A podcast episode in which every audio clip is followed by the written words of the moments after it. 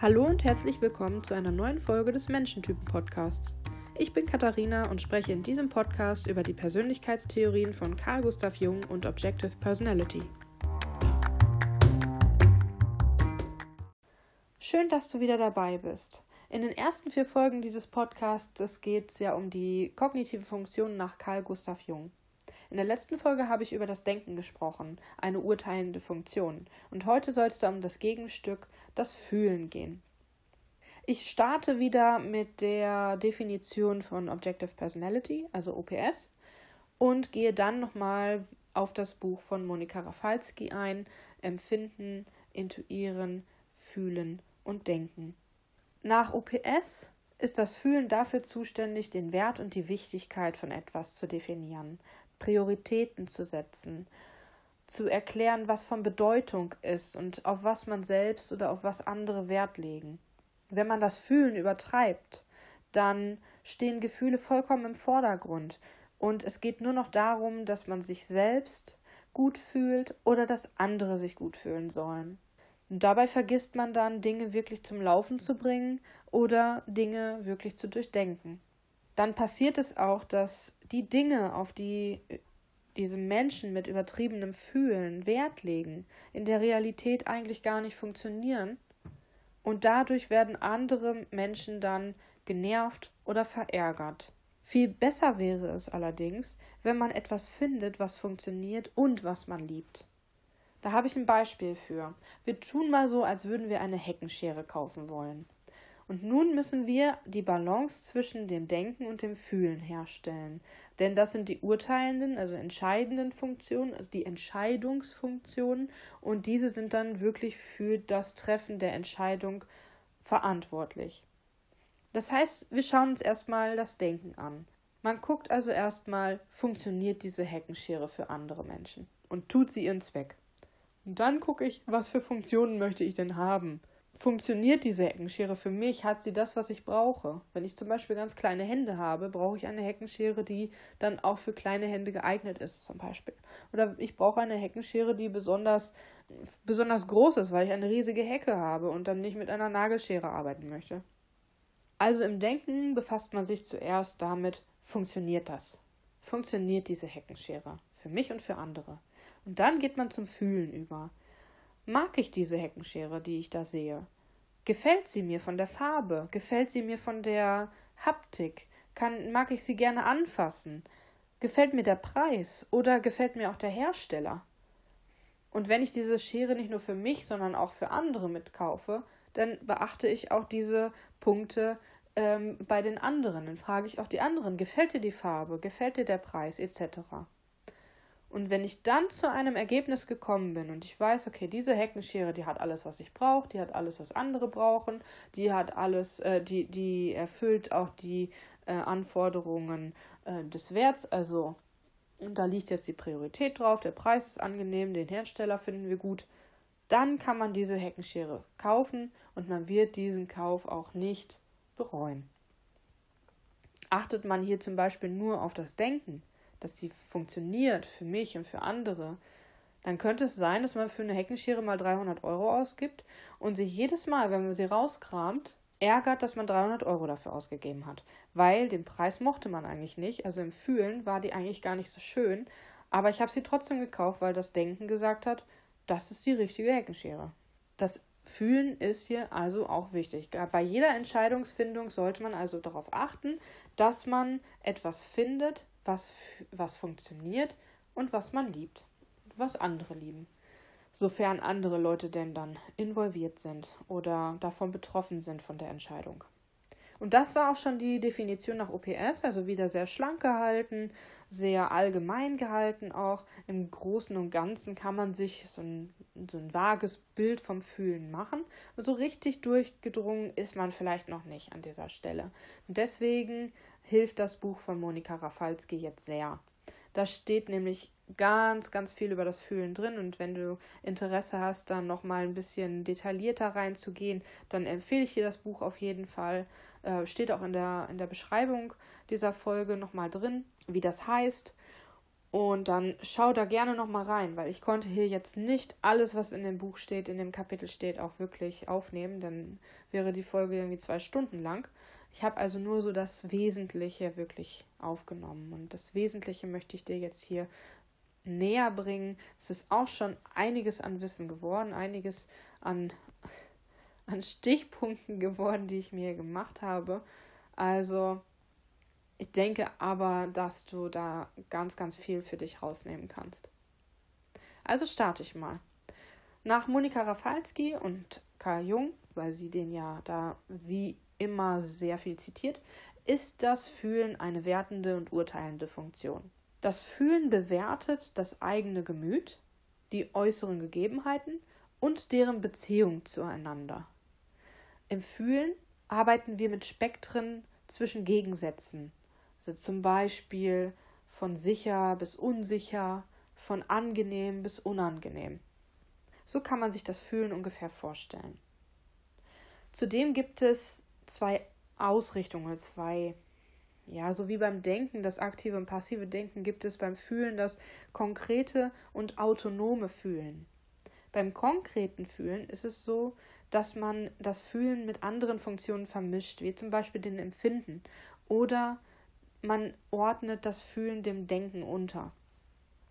Ein Beispiel dafür wäre, dass man sich für seine Gefühle rechtfertigen muss oder es muss einen Grund für Gefühle geben. Wenn man dagegen autonom fühlt, dann ist das etwas ganz Abstraktes in sich, ohne irgendeinen Sinneseindruck aus den Empfindungen, ohne einen Gedanken aus dem Denken und ohne irgendwelche Ahnungen aus der Intuition. Diese können aber durchaus begleitend mit wahrgenommen werden, aber sie sind nicht der Kern des Fühlens. Ein Beispiel für autonomes Fühlen ist eine, ein künstlerisch gestaltender Prozess. Wenn man zum Beispiel seine Gefühle in Musik ausdrückt, dann ist das etwas ganz, ganz Abstraktes und das ist nicht in Worte gefasst, das ist nicht in Empfindungen gefasst, es ist einfach ein Gefühl, eine Emotion, einfach ein Fluss von Gefühlen, der dargestellt wird. Und das ist wirklich das autonome Fühlen.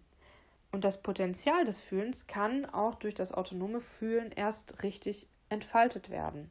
Zudem ist es wichtig zu wissen, dass man das Fühlen nicht in Worte und Begriffe fassen kann, weil Worte und Begriffe, die Sprache, aus dem Denken kommt. Und Denken und Fühlen sind Gegensätze, sie sind komplementäre Funktionen, die zusammen die urteilenden Funktionen bilden. Und sie ergänzen sich gegenseitig, sie überschneiden sich aber nicht. Das ist ganz, ganz wichtig, dass man das weiß. Es ist eine Grundbedingung des Seins, im ständigen Wandel zu sein, und der Fluss unseres Fühlens sorgt für die Bewegung in unserem Leben. Sollten wir einmal in starren Lebensmustern verharren, dann könnte das ein Hinweis darauf sein, dass wir im emotionalen Rückzug sind oder in, uns in einer emotionalen Stagnation befinden. Dadurch wirkt man dann ein wenig kalt, weil man getrennt ist von seinem Fühlen und das Fühlen bringt ja eigentlich die warme Lebendigkeit. Es ist auch wichtig zu wissen in diesem Kontext, weil ich vom Fluss des Fühlens spreche und das Fühlen ist halt ein ständiger Fluss, äh, dass man, dass auch die anderen Funktionen im ständigen Fluss sind. Aber gerade beim Fühlen kann man das ganz besonders deutlich erleben.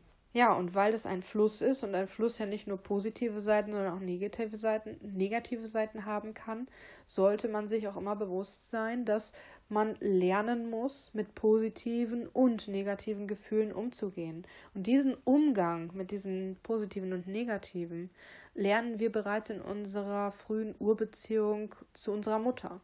Wenn die positiven Gefühle überwiegen, dann lernt das Kind mit Angst, Unsicherheit und Aggression kurzzeitig auch umgehen zu können. Eine Störung dieses Umgangs mit den negativen Gefühlen und eine Störung in dieser Urbeziehung kann dafür sorgen, bei, möglicherweise, dass man später eine Borderline-Störung oder einen Narzissmus ent entwickelt. Wer also gelernt hat, früh gelernt hat, Menschen nicht zu idealisieren und ihnen positive sowie negative Anteile zusprechen kann und diese auch akzeptieren kann, der hat eine stabile Fühlfunktion. Denn das ist der Prozess zur Strukturierung und Stabilisierung der Fühlfunktion in der kindlichen im kindlichen Bewusstsein. Das heißt, wenn man dann in dieser Urbeziehung gelernt hat, okay, die Mutter hat positive und negative Anteile und es kann auch mal was, was Doofes passieren, aber ich kann damit umgehen, dann hat man eine sehr, sehr gute Voraussetzung dafür, eine stabile und strukturierte Fühlfunktion zu haben. Zudem ist das Fühlen auch zuständig für unsere Beziehungen und für unsere Verbundenheit. Denn es ist die Aufgabe der Fühlfunktion, Verbundenheit zu ermöglichen und zu gestalten. Wichtig ist auch, die Beziehung zu sich selbst zu betrachten, denn die wird gerne vergessen, wenn man über Beziehungen und Verbundenheit nachdenkt, dann denkt man nicht in erster Linie an sich selbst, sondern eher an andere Menschen. Aber, aber man kann auch eine Beziehung und eine Verbundenheit zu sich selbst empfinden und die ist ebenso wichtig wie die Beziehung und Verbundenheit zu anderen Menschen. Und als Beispiel für eine richtig ähm, tiefe Verbundenheit kann man Mädchenfreundschaften betrachten, denn hier wird es ganz deutlich, dass derselbe Geschmack, dieselben Vorlieben und auch denselben Typ irgendwie nett zu finden ähm, Menschen verbunden, verbinden kann und dass man hier nach Gemeinsamkeiten sucht. Man hat auch herausgefunden, dass es für die analytische Psychologie essentiell ist, das eigene Fühlen aktiviert und auch stabilisiert zu haben. Denn wenn man das nicht hat, dann kann man die ganzen Theorien und Lehren von Jung, der ja die analytische Psychologie begründet hat, gar nicht verstehen. Dann denkt man sich, hä, was, was möchte er da von mir? Was will er mir da mitteilen? Weil man das Ganze gar nicht verstehen kann, ohne zu fühlen. Denn manchmal ist es wichtiger und richtiger, mitzufühlen, statt irgendetwas intellektuell erfassen zu wollen. Und da muss man sich in die Situation begeben, reinfühlen, vielleicht auch in die Körperhaltung reinfühlen oder diese Körperhaltung sogar einnehmen, um etwas wirklich zu fühlen und nachzufühlen und dann auch zu verstehen dadurch. Ganz, ganz spannend. Ja, die analytische Psychologie ist wirklich von Carl Jung gegründet worden und ist ein sehr interessantes Themengebiet. Leider ist es in der, in der Psychotherapie jetzt nicht so mega verbreitet, aber es gibt ganz viele Studienorte, an denen man auch die analytische Psychologie nach Jung studieren kann und mit in seine psychologische Arbeit mit einzubringen. Das finde ich sehr gut. Und das sollten, sollten mehr Leute machen weil man dann einen wirklich ganzheitlichen Ansatz hat. Beim, beim Denken habe ich ja letztes Mal gesagt, dass die Therapie viel mit Gedanken oder viel sehr davon ausgeht, dass vieles von den Gedanken herkommt und dass das Fühlen da gar nicht so beachtet wird. Bei Jung werden halt wirklich alle kognitiven Funktionen betrachtet und mit berücksichtigt und auch der Therapeut muss dann seine Funktionen vernünftig bearbeitet und differenziert haben und im Einklang haben, beziehungsweise einigermaßen im Balance haben, um dann auch helfen zu können, um nicht einfach nur den, die eigene Sicht und das eigene Leben auf den Patienten zu projizieren. Ganz spannendes Thema. Aber mal zurück zum Fühlen. Das Fühlen ist ganz, ganz eng auch mit der Spiritualität verbunden und deswegen hat Jung auch zu seinen späteren Zeiten auch viel mit Spiritualität gearbeitet. Ein Symbol für das Fühlen in der Spiritualität ist das Herz. Oder es ist das Symbol, nicht ein Symbol. Und damit ist auch die Farbe Rot die Farbe der Liebe und Bezogenheit und die Farbe des Fühlens. Und so wichtig wie das Herz für unseren Körper ist, ist auch das Fühlen für unsere Seele. Unser Körper könnte nicht ohne ein lebendiges Herz leben und unsere Seele kann nicht ohne lebendiges Fühlen leben. Denn, ja, wie vorhin schon mal gesagt, dann fühlt man sich kalt, wenn man sich emotional zurückgezogen hat. Dann wirkt man irgendwie kalt und da ist halt diese, diese Lebenswärme einfach gar nicht mehr da. Außerdem ist das Herz auch der Ort, an dem die Göttlichkeit gefunden, bezeugt und bewahrt werden kann. Also ganz, ganz eng verflochten mit der Spiritualität. Das habe ich so gar nicht erwartet. Ich hatte mehr erwartet, dass die Spiritualität in der Intuition ist. Aber ich kann mir auch vorstellen, dass Spiritualität eine Mischung aus Intuition und Fühlen ist. Hm, weil es ja mehr etwas Abstraktes und nicht ganz so Greifbares ist. und daher in diesen beiden Funktionen sicherlich ganz gut aufgehoben ist. Aber dass der Wert, der Stellenwert des Fühlens hier größer ist als der Intuition, das habe ich so am Anfang gar nicht gedacht. Gut, dass es das Buch gibt. Nun komme ich zu den verschiedenen Aspekten des Fühlens. Die stehen da auch nochmal drin, damit man ähm, nicht nur Fühlen äh, als, als Oberbegriff irgendwie hat und, und gar nicht so richtig weiß, was man damit anfangen kann, sondern dass man dann auch noch so ein paar Unterbegriffe kennenlernt. Dazu gehören der Affekt, die Emotion, die Stimmung und das Gefühl. Und ich werde zu allen vier Aspekten des Fühlens auch ein paar Worte sagen damit du dir ein Bild davon machen kannst und damit du vielleicht auch deine eigenen Aspekte des Fühlens ganz gut einordnen kannst. Ich starte mal mit dem Affekt. Das ist auch das heftigste mit. Der Affekt ist eine heftige Erregung oder Angespanntheit. Es kann auch eine heftige Leidenschaft sein. Meistens wird diese, dieser Affekt von außen getriggert und hat aber auch seinen Ursprung im Unbewussten. Also man ist sich gar nicht so richtig bewusst, dass man da irgendetwas fühlt, sondern man hat auf einmal diese körperliche Reaktion, diese starke, heftige körperliche Reaktion und man weiß gar nicht so richtig, woher das kommt, aber sie ist halt da. Man kann es auch gar nicht so richtig kontrollieren manchmal. Eigentlich nicht nur manchmal, sondern man kann es grundsätzlich nicht wirklich kontrollieren. Und je weniger wir unser Fühlen wirklich bewusst haben und strukturiert haben, desto eher können Affekte auftreten. Also dann kann es immer wieder zu plötzlichem Außer sich sein und plötzlichen äh, Handlungen des Körpers kommen, die wir aber gar nicht so richtig kontrollieren können. Ganz heftig. Und weil dieser Affekt eher so etwas Körperliches ist, hat Jung diesen auch erst der Empfindenfunktion zugeordnet. Wenn du also dir mal die Definition von Jung anschauen möchtest und dann den Affekt auch dir anschaust, dann wirst du entdecken, dass er diesen der Empfindungsfunktion zuordnet. Nach heutigem wissenschaftlichem Stand ist es aber so, dass der Affekt dem Fühlen zugeordnet wird, weil die Grundlage eigentlich wirklich aus der Fühlfunktion kommt und einfach nur eine körperliche Reaktion, eine Empfindung hervorruft. Denn das Fühlen und die körperlichen Empfindungen sind eng miteinander verbunden und gerade hier merkt man das ganz besonders. Wenn man träumt, kann man ebenfalls Affekte leben.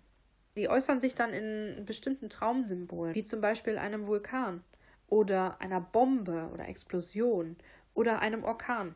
Ich habe schon öfter mal von Explosionen geträumt. Vielleicht soll mir das etwas sagen. Na gut. Okay, kommen wir zum Aspekt der Emotion. Hier gibt es zwei Verwendungsmöglichkeiten aktuell. Viele verwenden den, den Begriff Emotion im weitesten Sinne als Oberbegriff für alle Aspekte des Fühlens. Jung selbst sieht aber die Emotion als einen spezifischen Aspekt des Fühlens. Und so ist eigentlich auch der wissenschaftliche Stand. Ähm, die Frau Rafalski und auch ihre, ihr Team, mit dem sie dieses Buch geschrieben hat, mit dem sie zusammenarbeitet, sind sich eigentlich einig, dass sie dass die Emotionen wirklich als spezifischen Aspekt des Fühlens betrachten. Und eine Emotion ist ein Ton in einer Melodie. Also ein einzelner Ton des Fühlens. Wenn man sich das Fühlen als Musik äh, vorstellt, dann wäre dann die Emotion so eine bestimmte Reihe von Tönen oder ein Ton, der etwas Bestimmtes in einem auslöst, etwas, Fühl, etwas Fühlendes in einem auslöst. Und es ist die emotionale Energie, die Menschen und Natur miteinander verbindet und sie sorgt auch für das Gleichgewicht in der Natur.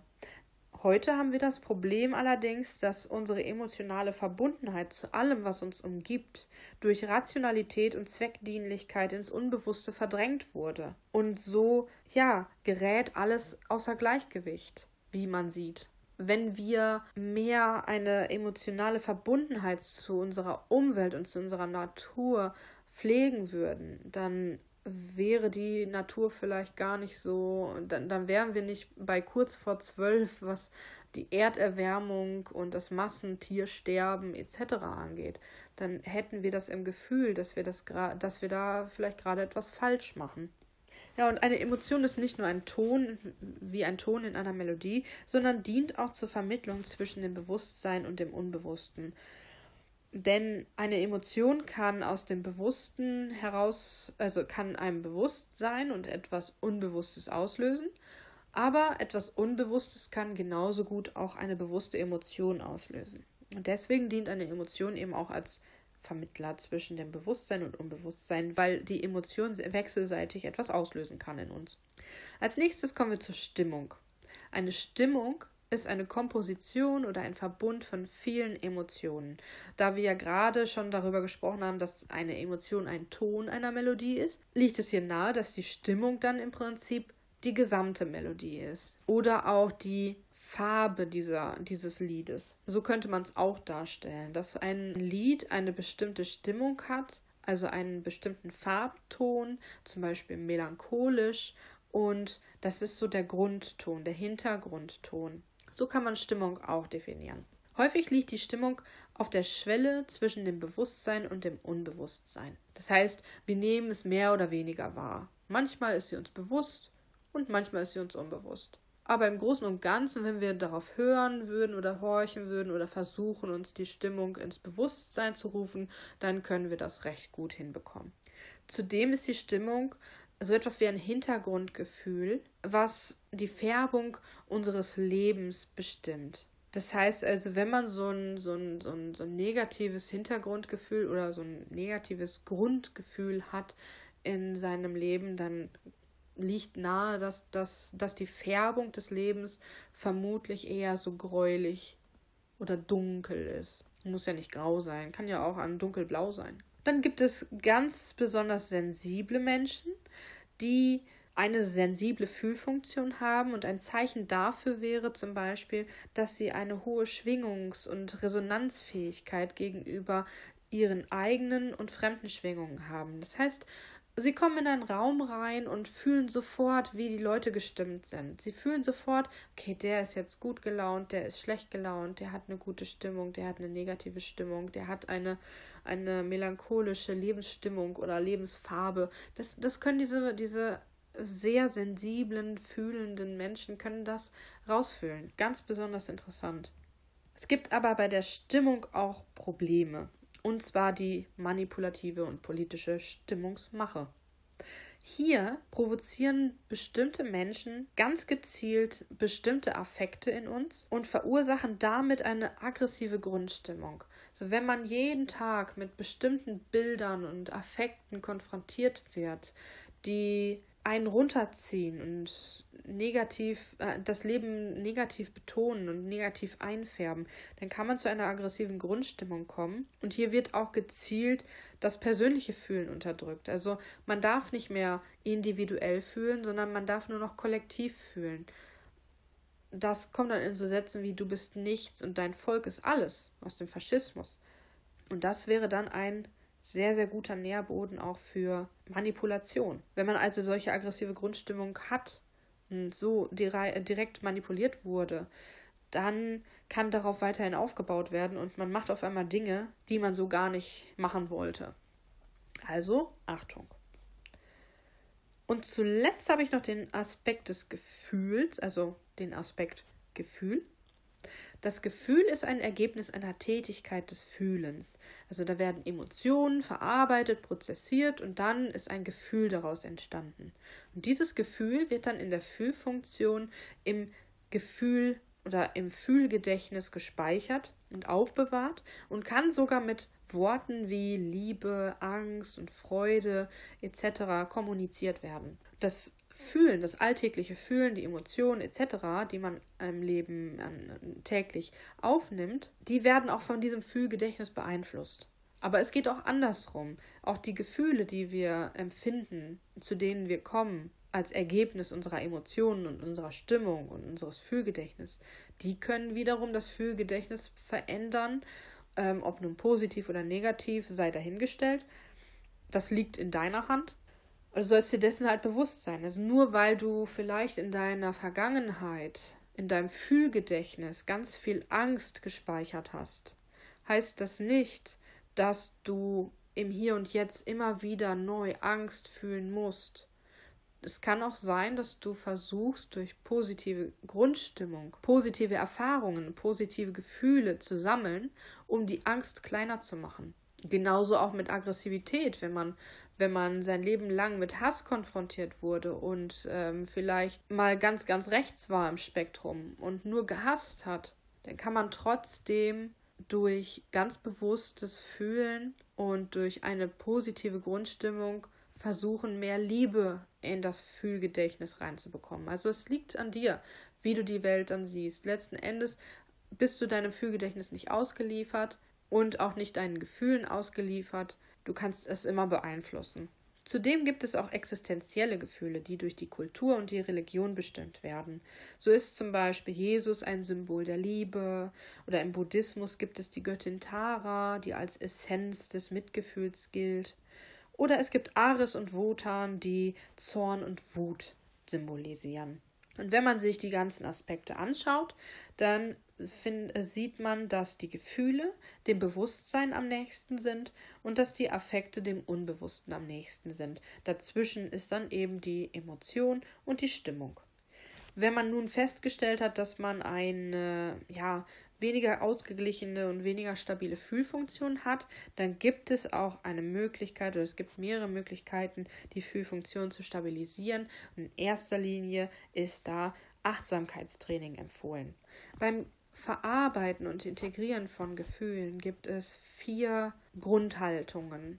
Man kann die Gefühle negativ verstärken oder positiv verstärken und man kann sie negativ verringern bzw. positiv verringern. Wenn man ein Gefühl oder einen Affekt negativ verstärkt, dann bedeutet das, dass man sich in diesen Affekt reinsteigert. Das sollte man nicht tun. Stattdessen sollte man diesen Affekt verstehend integrieren und damit positiv verstärken und Verständnis dafür zeigen. Es gibt aber auch negativ verringern und positiv verringern. Negativ verringernd wirkt man oftmals auf positive Gefühle ein. Denn wenn man sich eines positiven Gefühls bewusst wird, dieses aber sofort durch das Denken zensiert, dann hat man leider nichts gewonnen. Dann zieht einen das halt nur runter. Stattdessen sollte man Gefühle, wenn nötig, positiv verringern. Das heißt, man nimmt ein negatives Gefühl als Signal der Psyche wahr und versteht es vielleicht sogar als Warnung. Also wenn ich jetzt ein negatives Gefühl habe, zum Beispiel Angst, dann nehme ich das als Signal wahr und steigere mich nicht rein, sondern sage mir, okay, könnte das vielleicht eine Warnung für etwas sein? Könnte mir das vielleicht den Weg zeigen, ähm, den ich einschlagen soll? Und so kann man Gefühle eben verarbeiten und integrieren. Also man sollte es vermeiden, ähm, Gefühle und Aspekte des Fühlens negativ zu verstärken oder positive Aspekte des Fühlens negativ zu verringern und stattdessen positiv verstärken und positiv verringern. Sei nett zu dir. Und da sind wir auch schon bei den Gefahren von verdrängten Gefühlen, von verdrängter Fühlfunktion. Daraus kann nämlich eine Selbstentfremdung entstehen. Man könnte anfällig für Manipulationen werden, wie gerade in der Stimmungsmache schon einmal gehört. Auch Kreislauferkrankungen können ein psychosomatisches Symbol dafür sein, dass man eine traumatisierte, verdrängte oder abgewertete Fühlfunktion hat. Defizite in der Fühlfunktion wirken sich auch auf die Beziehungsfähigkeit zu sich selbst und zur Außenwelt aus. Man kann auch Selbstwertstörungen ent entwickeln die dann in Minderwertigkeitskomplexen resultieren. Und man versucht, diese zu kompensieren, indem man einen Leistungskomplex entwickelt. Also man fühlt sich ganz besonders wertlos und möchte dann Professor, Doktor, Doktor werden, damit man sich wieder gut fühlt, damit man einen Selbstwert aufbauen kann. Was nicht der richtige Weg ist, weil du hast schon einen Wert. Du brauchst nicht an deinem Lebensrecht zweifeln, du brauchst nicht an deinem Wert zweifeln, denn jeder Mensch hat einen Wert von Geburt an. Und dieser Wert ändert sich nicht. Wir sind alle gleich viel wert und das ist wichtig zu wissen. Du bist also nicht weniger als dein Nachbar oder als irgendeine Kollegin oder ein Kollege und du bist aber auch nicht mehr wert. Und zu guter Letzt könnte eine Gefahr sein, dass aufgestaute Affekte nach Entladung drängen und das eine tiefe Sehnsucht in einem auslöst nach Befreiung aber gleichzeitig auch eine Angst auslöst, frei zu leben und zu lieben. Und das führt zu etwas ganz Paradoxem. Man hat in sich sowohl die Freiheitssehnsucht als auch die Freiheitsangst. Und wenn diese beiden gegeneinander wirken, dann ist das ein ganz besonderer Nährboden für Extremismus und Faschismus. Das heißt, im Prinzip sind diese extremistischen Menschen einfach nur Menschen, die ihre Fühlfunktion ein wenig zu sehr vernachlässigt haben. So, und jetzt sind wir auch schon am Ende angelangt. Gott sei Dank. Ich hoffe, das konnte dir einiges näher bringen über die Fühlfunktion. Du hast ein bisschen was für dich mitgenommen. Ich hoffe auch, dass deine Fühlfunktion durchaus ausgebildet ist und stabilisiert ist. Ansonsten, wie gesagt, hilft immer, die Gefühle dann auch vernünftig ähm, gut positiv zu verarbeiten. Auch Achtsamkeitsübungen können helfen. Aber ich hoffe, dass du da gar nicht mehr so viel Aufholbedarf hast. Zum Ende habe ich wieder drei Zitate aus dem Buch mitgebracht, denn das ist einfach übersät von Zitaten und äh, die, da sind ein paar sehr, sehr inspirierende Worte bei, die ich einfach mit dir teilen möchte. Das erste Zitat ist von Louis Armstrong, einem Musiker und Schauspieler. Er sagt, mit einem kurzen Schweifwedeln kann ein Hund mehr Gefühl ausdrücken als mancher Mensch mit stundenlangem Gerede. Das zweite Zitat kommt von Johann Gottfried Säume, einem Autor, der 1963 geboren ist. Schmerz und Freude liegt in einer Schale. Ihre Mischung ist der Menschen los. Und das letzte Zitat ist von Krishnamurti, einem indischen Philosophen. Er sagte, in der Liebe eines anderen Menschen fühlen wir uns seltsam gestärkt, schöpferisch und glücklich. Und damit bedanke ich mich dafür, dass du bis hierhin durchgehalten hast und freue mich, wenn du beim nächsten Mal wieder einschaltest. Beim nächsten Mal wird es dann um eine wahrnehmende Funktion gehen. Mal schauen, ob ich dann zuerst das Empfinden oder das Intuieren mache. Lass dich überraschen. Bis dahin wünsche ich dir eine wunderschöne Woche und bis zum nächsten Mal. Ciao.